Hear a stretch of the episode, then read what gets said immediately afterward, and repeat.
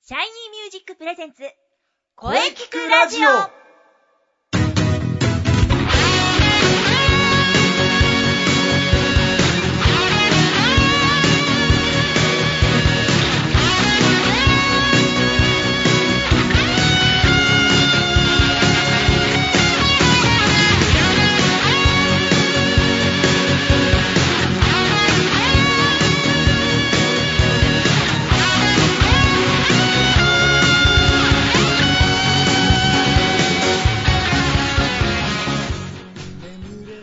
シャイニーミュージックプレゼンツ声聞くラジオ第106回放送です。はい、えー早いもので5月に入りました。そして声聞くラジオも2年目に入ります。えーこれからもね、頑張っていきますのでよろしくお願いいたします。季節は初夏。ね、本当にいい時期です。あったかい。そしてプロ野球はね、そろそろ交流戦が近くなってきました。まあそれはね、後でゆっくりでしょうかね。まずは良い声ってどんな声うーん。どんな声かなゲストさんと話していきましょう。ボイストレーナーの斉藤慎也です。そして、えー本日のゲストは、はいはい、杉ゆきちでございます。はね、先生、プロ野球はそろそろ交流戦が近くなってまいりましたね。そうですね。えー、とにかく、こう、離されないようにしっか り、ジャイアンツに食らいついていきますよ、なんとか。はい。えー、そして、あれですよ。はい声聞くラジオ2周年、2年目ですか。そう。そうなんですねい。や、おめでとうございはい、ます。 5月2日なんですけどね。はあー、い、いですねい。。え5と2えで。 5と2でね。52、あ、井上か52だったな。あー、あれですね川崎じゃないですか。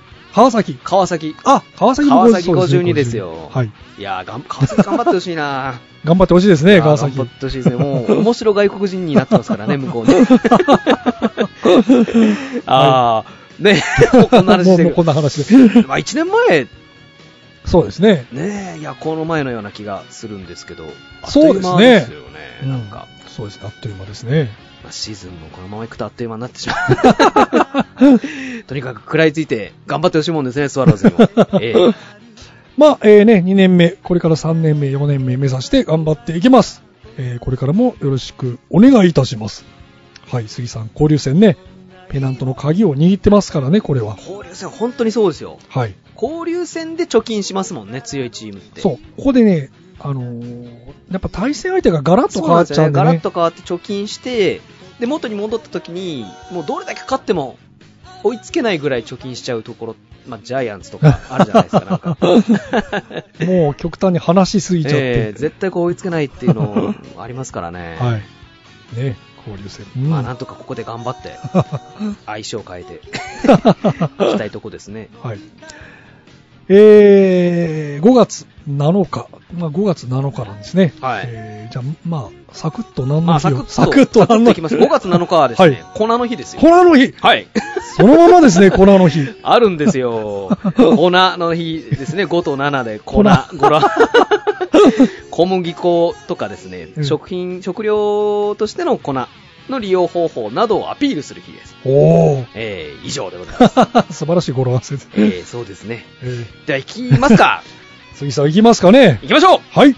はい、そうです。それでは皆様、お待たせいたしました。はい。えー、杉口がお届けいたします、今月の背番号伝説のコーナーうん、来ましたね。来ましたよ。先月はね、4月。まあ、4月は開幕ということもあり、開幕、そして4で4でございました、ね。盛り上がりましたいや、4も盛り上がりましたね、やっ盛ぱりり。上がりましたいねるんですよ。いますね。えー本当に4、気になるバレンティン。ねバレンティンさん。えーどうなることやら。どうなることやら。まあ、まあ、あ、そうか、そういえばバレンティン5月で。 5月。ちょっとね、離れますね。そうか、バレンティン。いろんな意味で気になりますね、5月。 えーまあ、5についてお勉強いたしましょう。はい。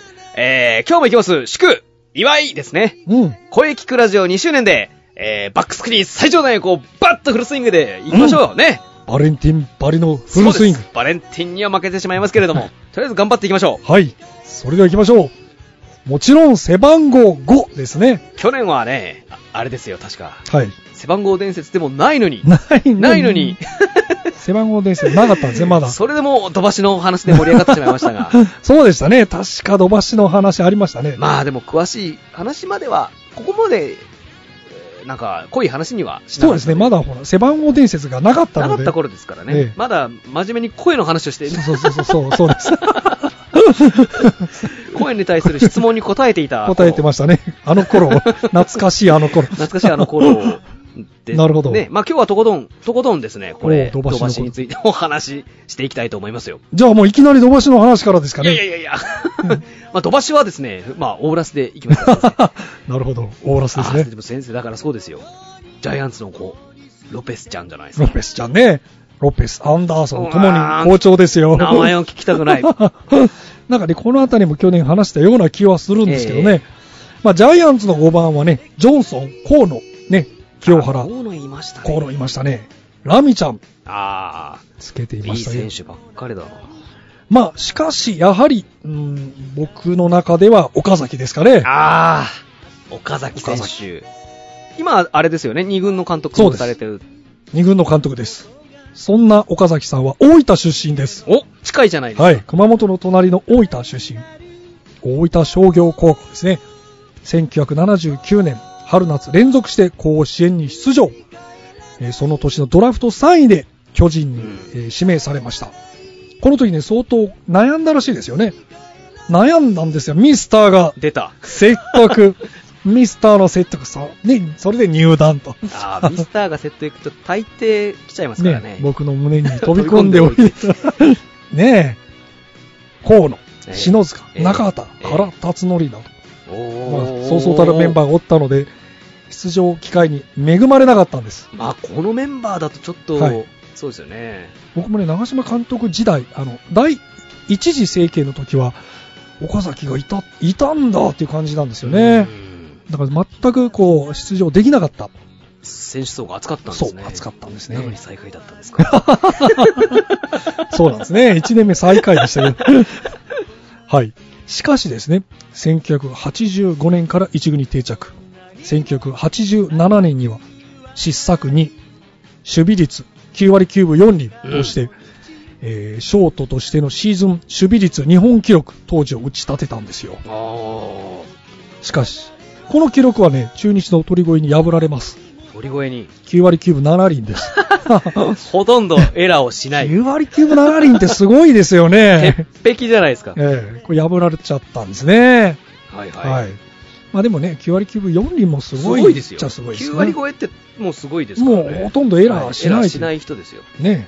野茂さん好みの選手じゃないですそうか。ね。パワフルプロ野球で A がつく選 手です。そうですね。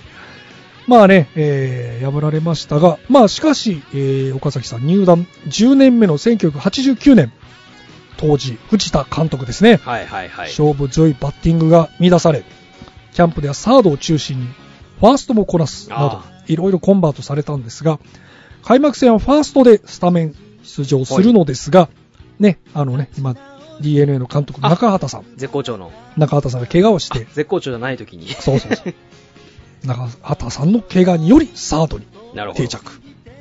その、それからはね、1992年まではサードのレギュラーポジションを守あってー、親友のね、えー駒田選手、あ、駒田、満塁男。そう、駒田、岡崎のね、6、7番コンビだったんですね。あー、怖かったっすね、この。だってこの駒田とね、岡駒崎田がとかろ岡崎が6下位打線にいるっていうのはねこれが怖いんですよね。第2のクリーンナップとして、他球団から恐れられていました。はい。はい、1993年にはね、なんと4番も務めるんですが、まあね、あの、1995年、元木、あ、出た。西はい。の入団もあり、出場機会が減り、1996年に現役を引退します。はいはい。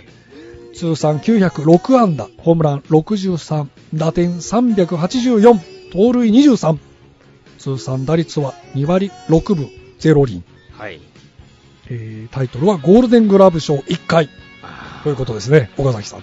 あ、ショートの選手だったんですね。もともとショートでしたね。やっぱファーストとかのイメージがありましたね、やっぱり。ファースト、そうですね。サードとか。はい。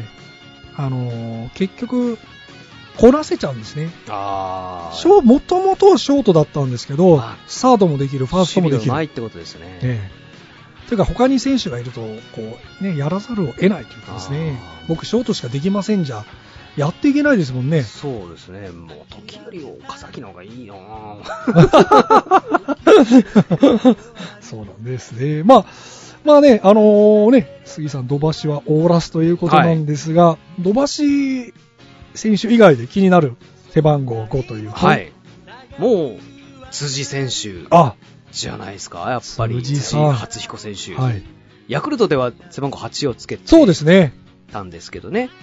西武時代は背番号5。そうですね で。すね、ヤクルト来るときに僕は大きいの打てないのにって8をつけるのちょっと恥ずかしがってましたけど、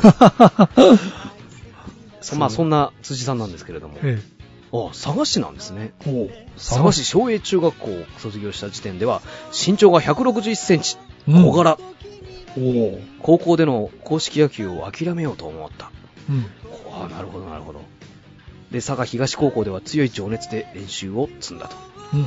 えー高校卒業後の身長は1 8 2セン チなんと、一気に、んでかい161から182。むこれもう夜痛くて眠 れないすごい成長ですすね。ごい成長ですね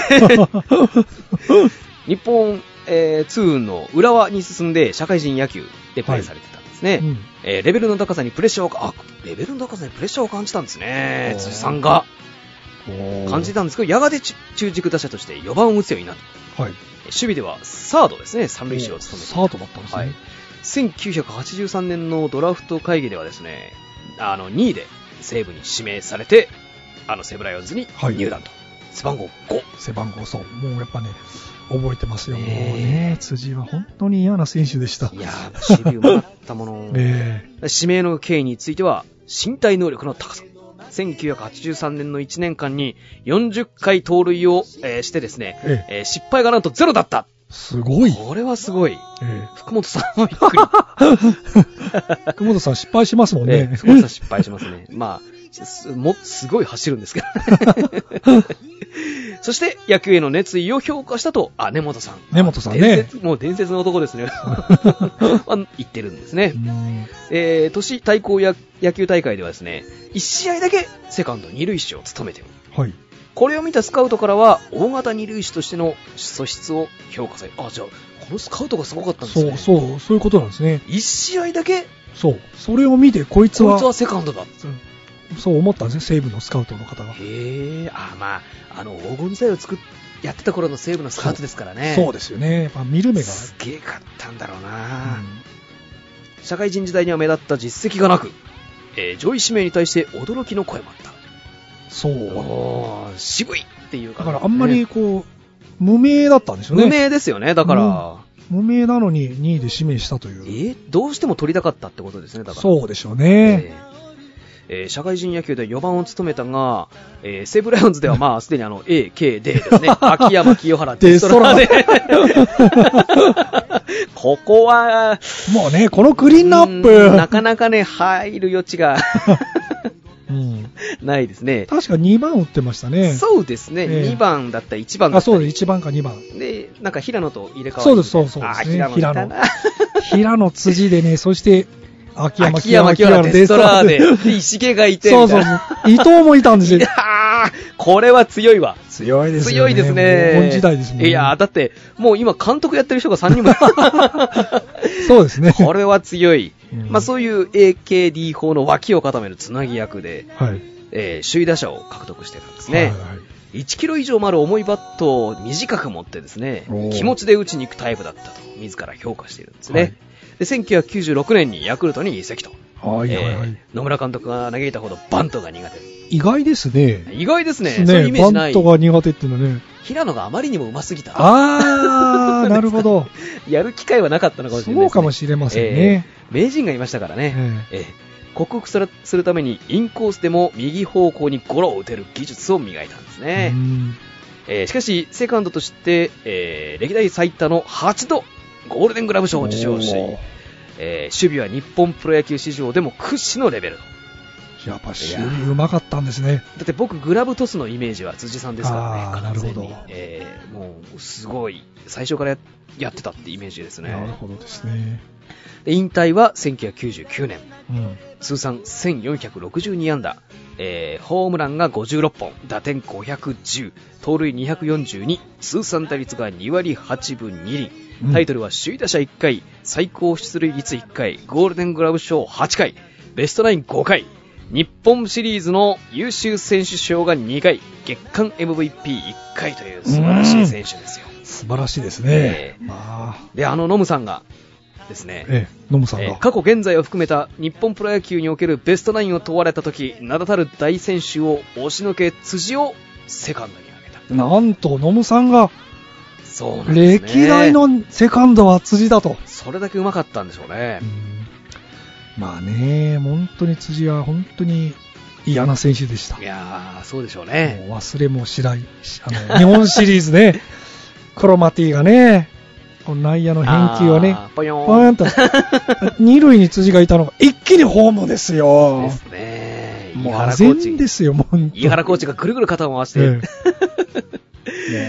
いやーもえう慌てて岡崎がね、こう、ホームにバックホームする。もう遅いんです遅よいですねクロマティがこう、ほわんとあ投げれる。山なりのそう、山なりの返ク球ロを。マティが看板プレーをするそうそうそう。あれを見ても一瞬の隙にホームに帰ったい。やー、強かったな。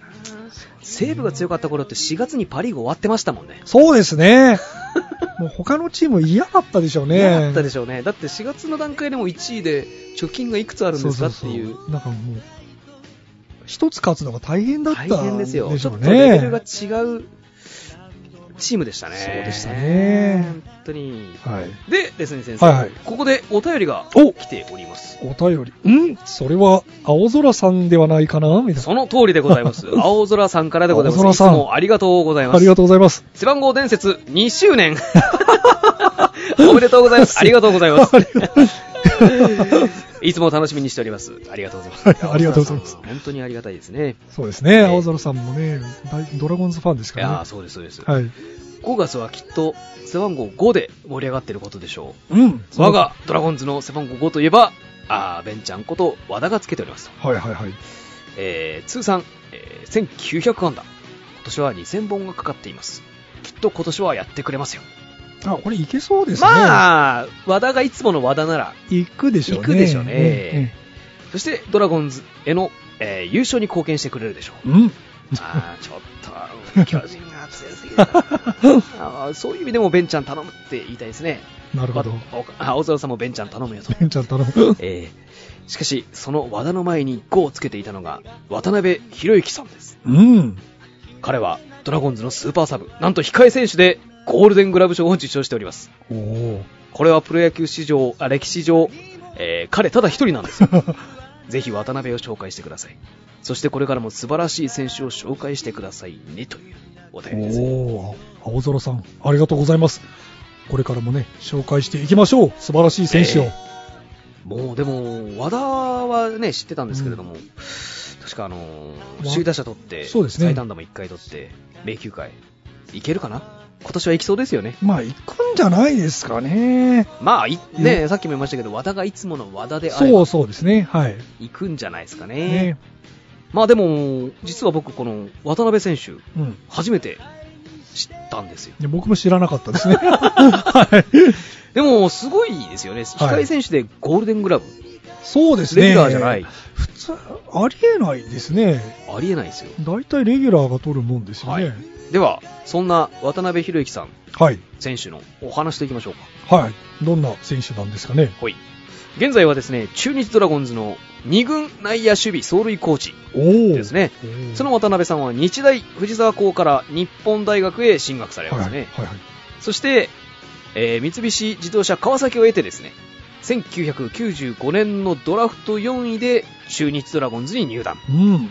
えー入団当初は主に代打で起用され、はいはい。 1999年には優勝を争っていた巨人戦でサヨナラ安打を放つ。おお。その後もな内外やどこでも守れるユーティリティプレイヤーとしての地位を確立し、地味ながらチームを支える働きを見せたと。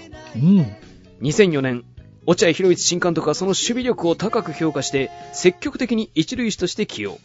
シーズン序盤は打撃不振で8番などの下位打線に回ったものの、中盤から打撃が向上していった。うん。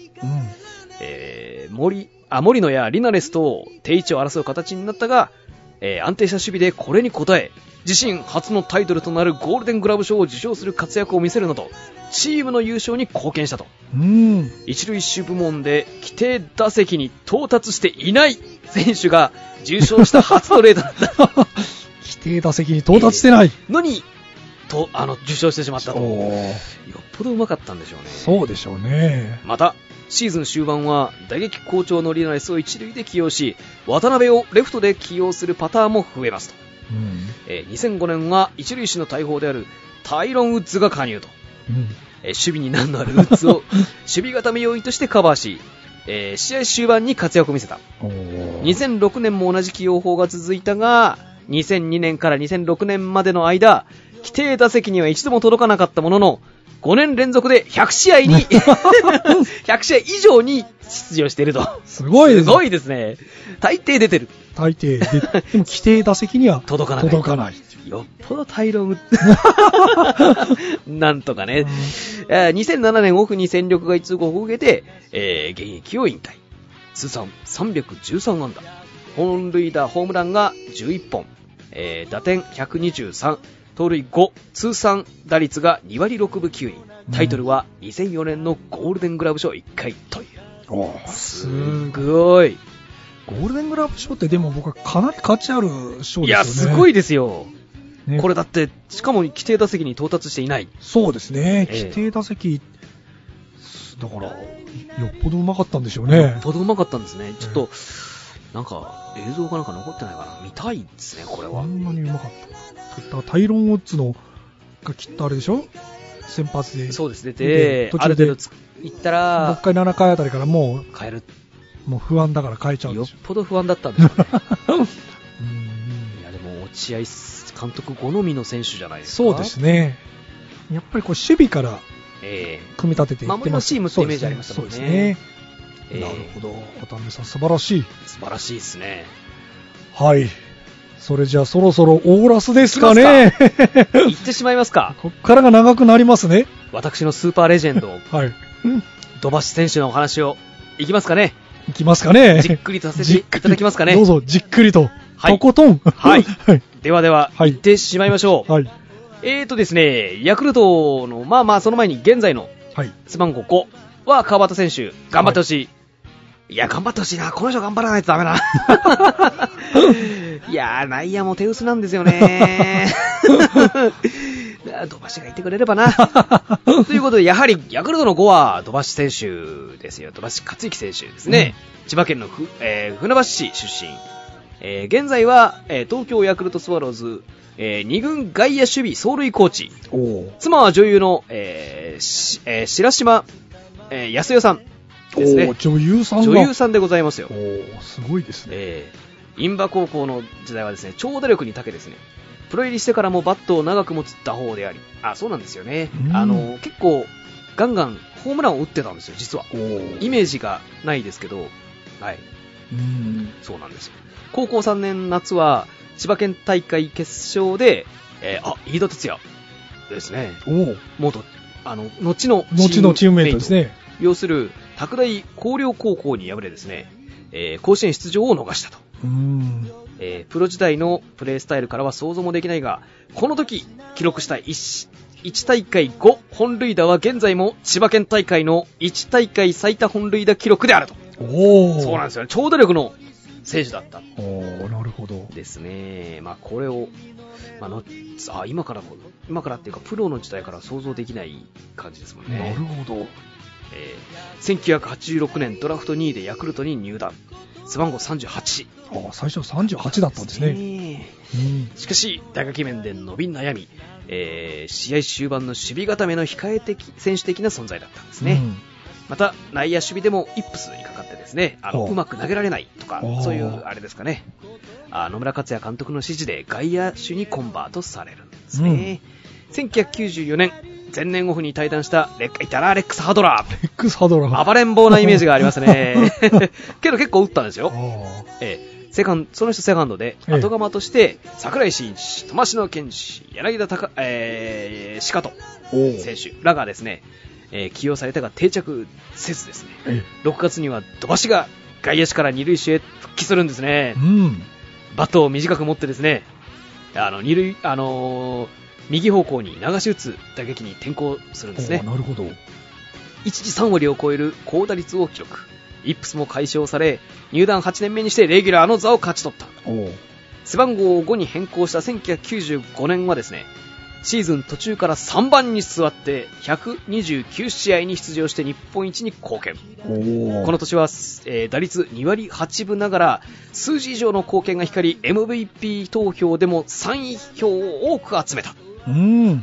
その後もセカンド以外にも内外野のポジションをこなせるユーティリティプレイヤーとして活躍チーム状況によって様々なポジションにつき、えー試合途中での守備位置交代も頻繁にされていたおーあの野村監督はですね非常に重宝しておりですね西部から戦力外通告を受けた辻初選手さっきのね、ええ辻選手あそうそうヤクルトに移籍させて飛ばしに勉強させ主力打者の欠場時には4番を打たせたこともあったあったなうん4番飛ばし1995年にリーグ優勝した際には、えー飛ばしは裏 MVP だとノブさんは語っているんですねこの時はあのオマリーですよオマリーだったんですね。ヤクルトスワローズは1番やに乗り換え オマリー。オマリーが怒りのオマリーですよいやーこの時30本ぐらいオマリー打ってるんですよねホームあラあンの、阪神からそう。ですよ。大きいのが打てないからいらないって言われたら、怒っちゃったんです ね。打てるもんって打ったら30本打っちゃったっていう。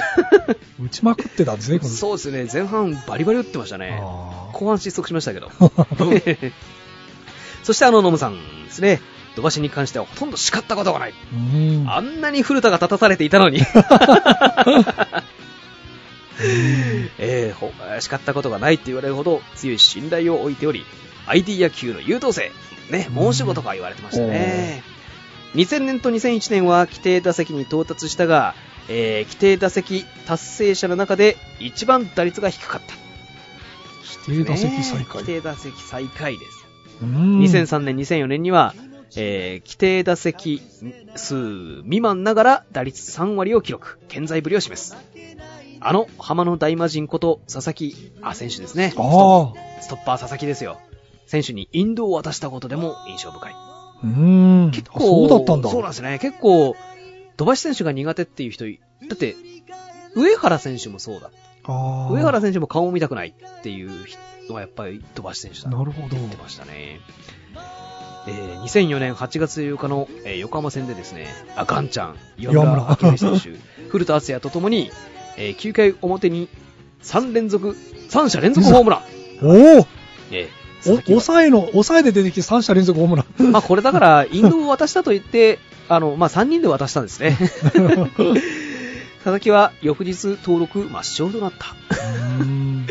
2005年も4月21日の横浜戦でですね、えー9回裏に佐々木から、さよなら、あ、敵だ、敵、えー敵自打を放ったと。うんえー救援失敗が続いた佐々木はこの試合を最後に2軍落ちし、えー8月9日の、えー巨人戦で事実上の引退登板をした後、マウンドから姿を消したと。うん。えーしかし、えー白石あ白白石紀之のレギュラー定着や若手企業の方針もあって2006年序盤で登録抹消されると二軍生活が続きついに、えー現役引退するとうん10月15日の対巨人22回戦においてせ、えー2番セカンドとして先発出場し現役最終打席となった第3打席でセンター前ヒットを放ってですね、同じく現役引退を表明した山部太とともにヤクルト一筋20年の、えー現役生活に幕を下ろした通算1121安打79本塁打打点427盗塁35通算打率は2割6分6厘うんタイトルはございませんが、レジェンなるほどド。ですよこの試合見に行ったんですよね。僕は行きましたねこの引退試合巨人、ジャイアンツ戦。えー、最後、あの、二人でお立ち台に立って、あのあ、ーセレモニーをしてましたね。であも、ーあんまり言葉は、もう無口な方ですか らね。スワローズは永久に不滅ですとそかこ。までは言ってませんでしたね。もう、淡々とありがとうございますって、 普通に言ってましたね。えー、まあそういうところがいいんですよね。なるほど。あのーさっきもバットを短くって言ってましたけど、やっぱりこう、テーピングをうん。してたんですよね。その、バットにぐるぐるぐるぐあはいる巻きはいではい。あれが印象的でしたねあー。そのここから下には絶対に長く持たないああ、っなるほど、なるほど。ていうテーピングをしてたんですよ。うん。だからやっぱりこの高校時代ホームランがあ多かったんで、ブンブン振ってたんですよね。当時は。なるほど。それもしないと。右方向に。右方向に。だって右方向のイメージしかないですなるほどねで。すねいやー、いい選手だ。好き大好きだったなー。私、趣味が練習ですよ。 野球休みの日も練練習。習です。だって趣味だから。すごいですね 。あのー日本一になった次の日に練習に球場に来たって 伝説が残ってますね。もう、休まないんですね。休まないですよ。練習好きなんですね。あプロ野ー球メーカーに趣味練習って書いた初めての人じゃないです かね、この人。すごいなぁ、趣す味練習。ごいです。よ。だもう全然、だって、シャイなのかわかんないですけど、お立ち台を断る人ですから ね。ええいや、いいっす、いいっす、みたいな感じ。いや、よかったな。どこでも守れたし。なるほど。え黄ー金時代を支えた人です支えね。ましたね、ID 野球の申し子、本当にいいところでいいいい打打球を打つんですよね、うんいやー、まあのノムさんに信頼されるわけですそうですね、大絶賛してましたね、当時、うん背番号5といえばでもこうこうしてみると、守備が上手い人、そうですね多かったんですね、数字もそうですしねわ渡辺さん、渡辺さん渡辺さんも、わまあ、岡崎もね岡崎も守備が良かっ守た備良かったということで守備いい選手が多いですね。多いですねあ。あとはホームラン打てる選手ですか。そうですね、んそうですよね。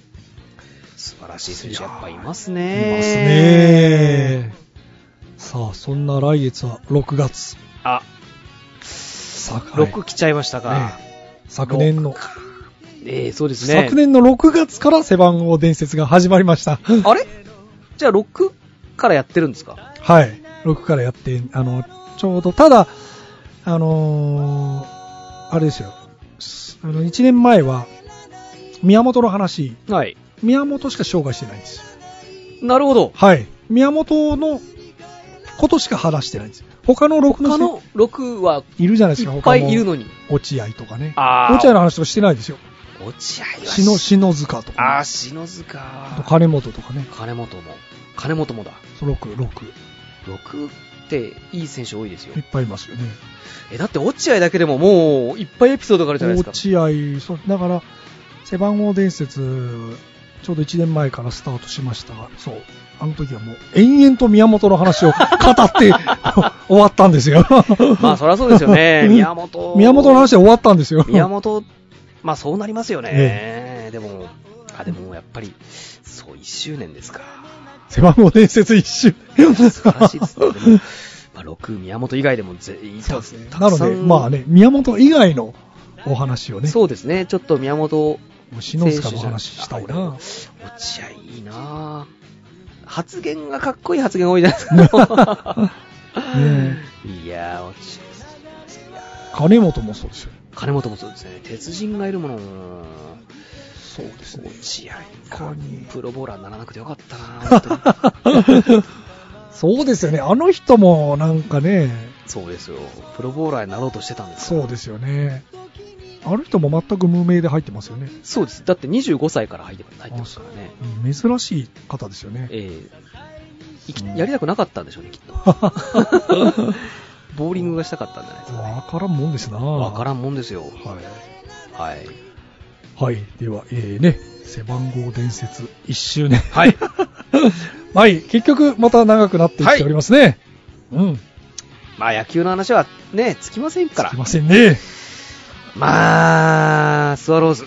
なんとさか、なんとか頑張ってほしいですね、でも。 6月どうなってますかどうなっね。てますかね、ちょっと、どうなどうなってますかねもう心配だな。バレンティンどうなってますかうね。ん。さあ、ジャイアンツもどうなってるかジャイアなン。ツは大丈夫なんじゃないで すかどうなってるかな。はい。はい。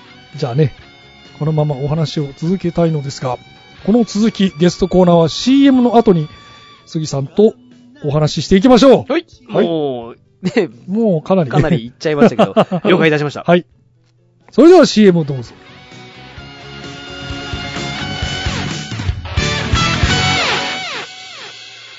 Shiny Music! は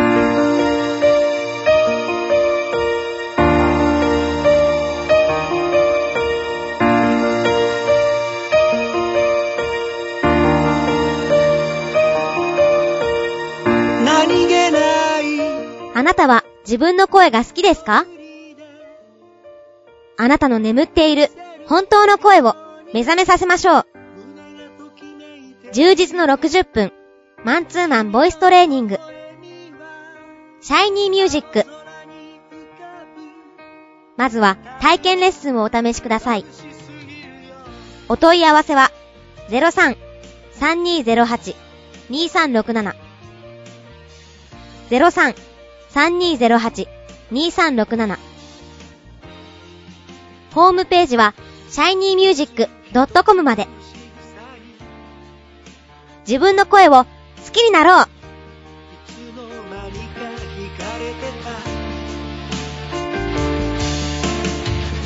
あどけない症状の瞳が輝いてる移りゆく季節を感じながら Shiny music, shiny music.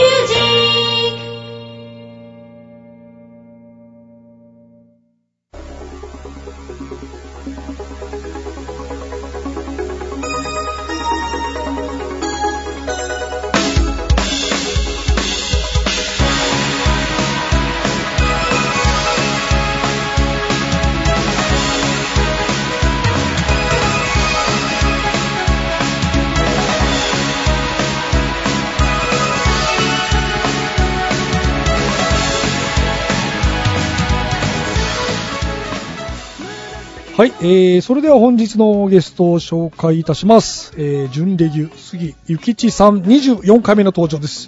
よろしくお願いします。よろしくお願いします。24回目、はい24回目、24 24勝。勝。いやー、光栄でございます。はい24連勝の時のマー君にやっと追いついた。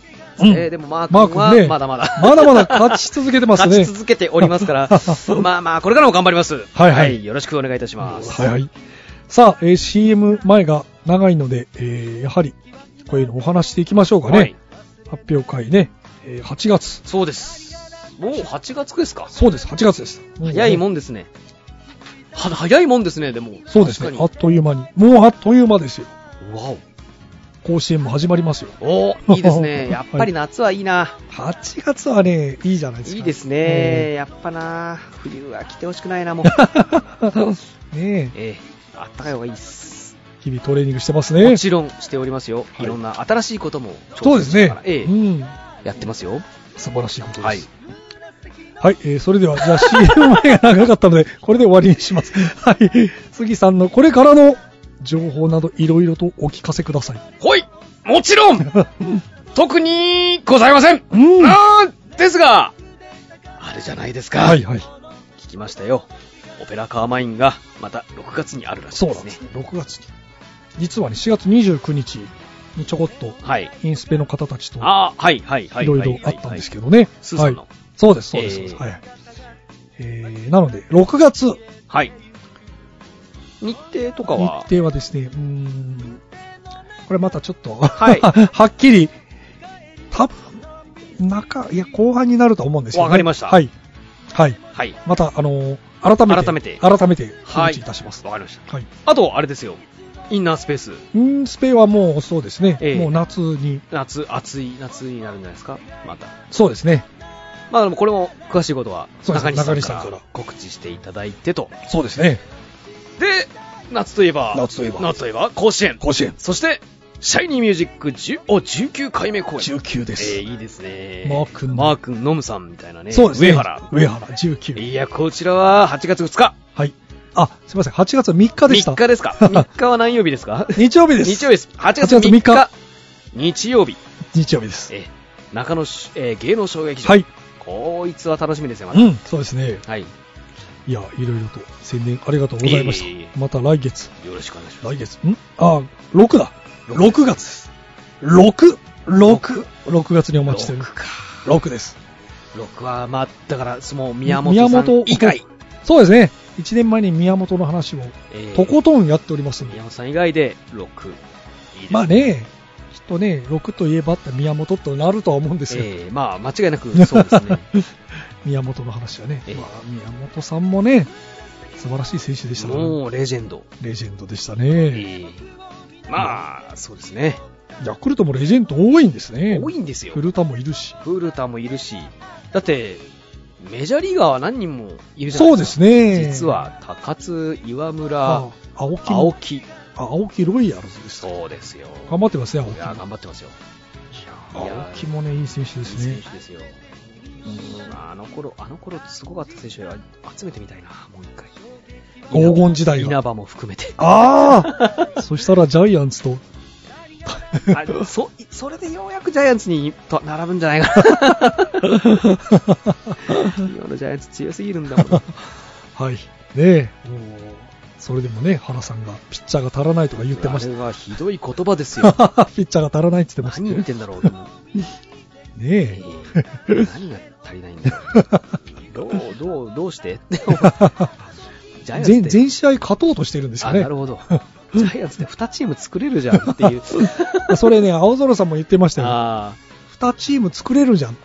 ね、安倍と小林で、こういう、いきます正よ。捕手2人じゃんって二いう。人じゃん。ほんと全く同じ意見ですよ、 僕。ああ。まあまあまあ。それでは、は来月、 そうですね。えい、来月にまた。よろしくお願いいたします。はい。はい。それでは、杉ゆきちでございました。ありがとうございました。じゃあ来月6月にお待ちしております。お願いします。はい。杉内さんありがとうございます。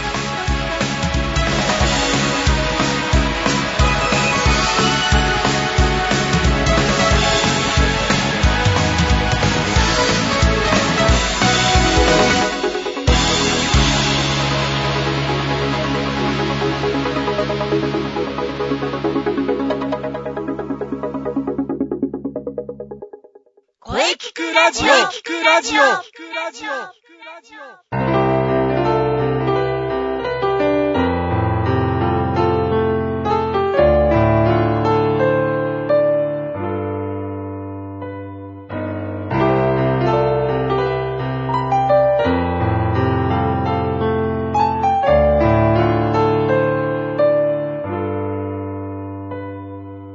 今、私に、できる。はい、えー、お疲れ様でした。お疲れ様でした。ゲスト、え ー、元気ないっぱい杉内さんでした。 はい。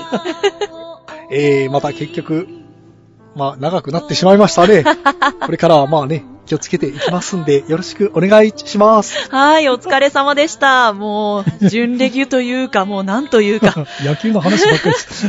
杉さんの、かっこ野球のかっこ閉じるお話、大変貴重でしたね。さて、この声聞くラジオでは、皆様からのお便りをお待ちしていま す。はい。メールは、声聞くラジオアットマーク、shiny-music.main.jp まで、k-o-e-k-i-k-u-r-a-d-i-o アットマーク、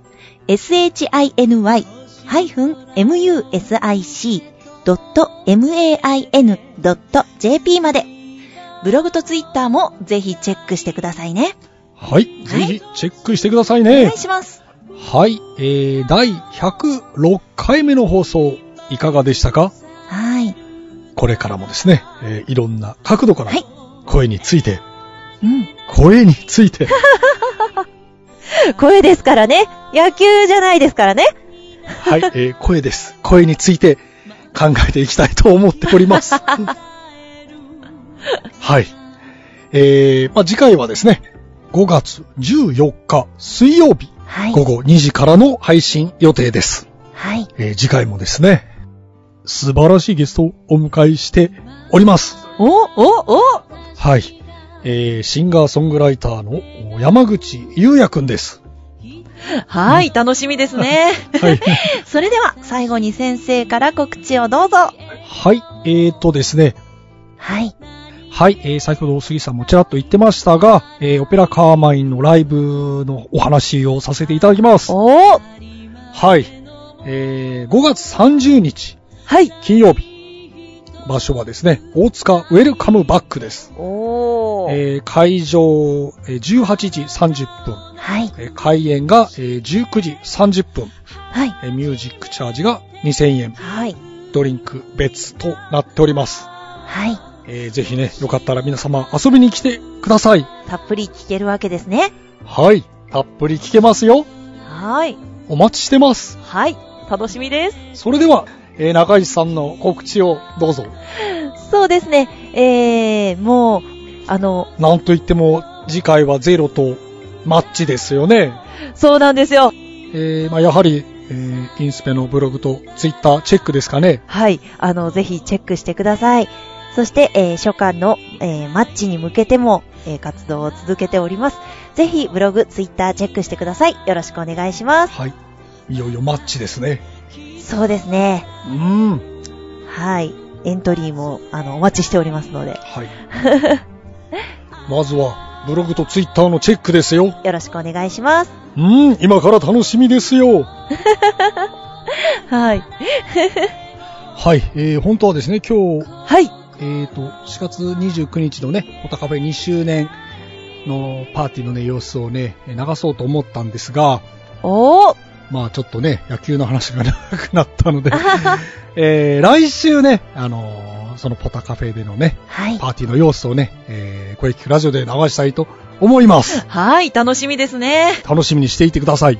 はい。はい、えー、これからもですね、3年目に向かって、うん。いろんな角度から恋について考えていきたいと思います。はい。一緒に頑張りましょう。はい。共に歩んでゆくのじゃ。 まあ、あの、来週もね、しっかりと配信していきます。はい。はい。それでは、はい。また来週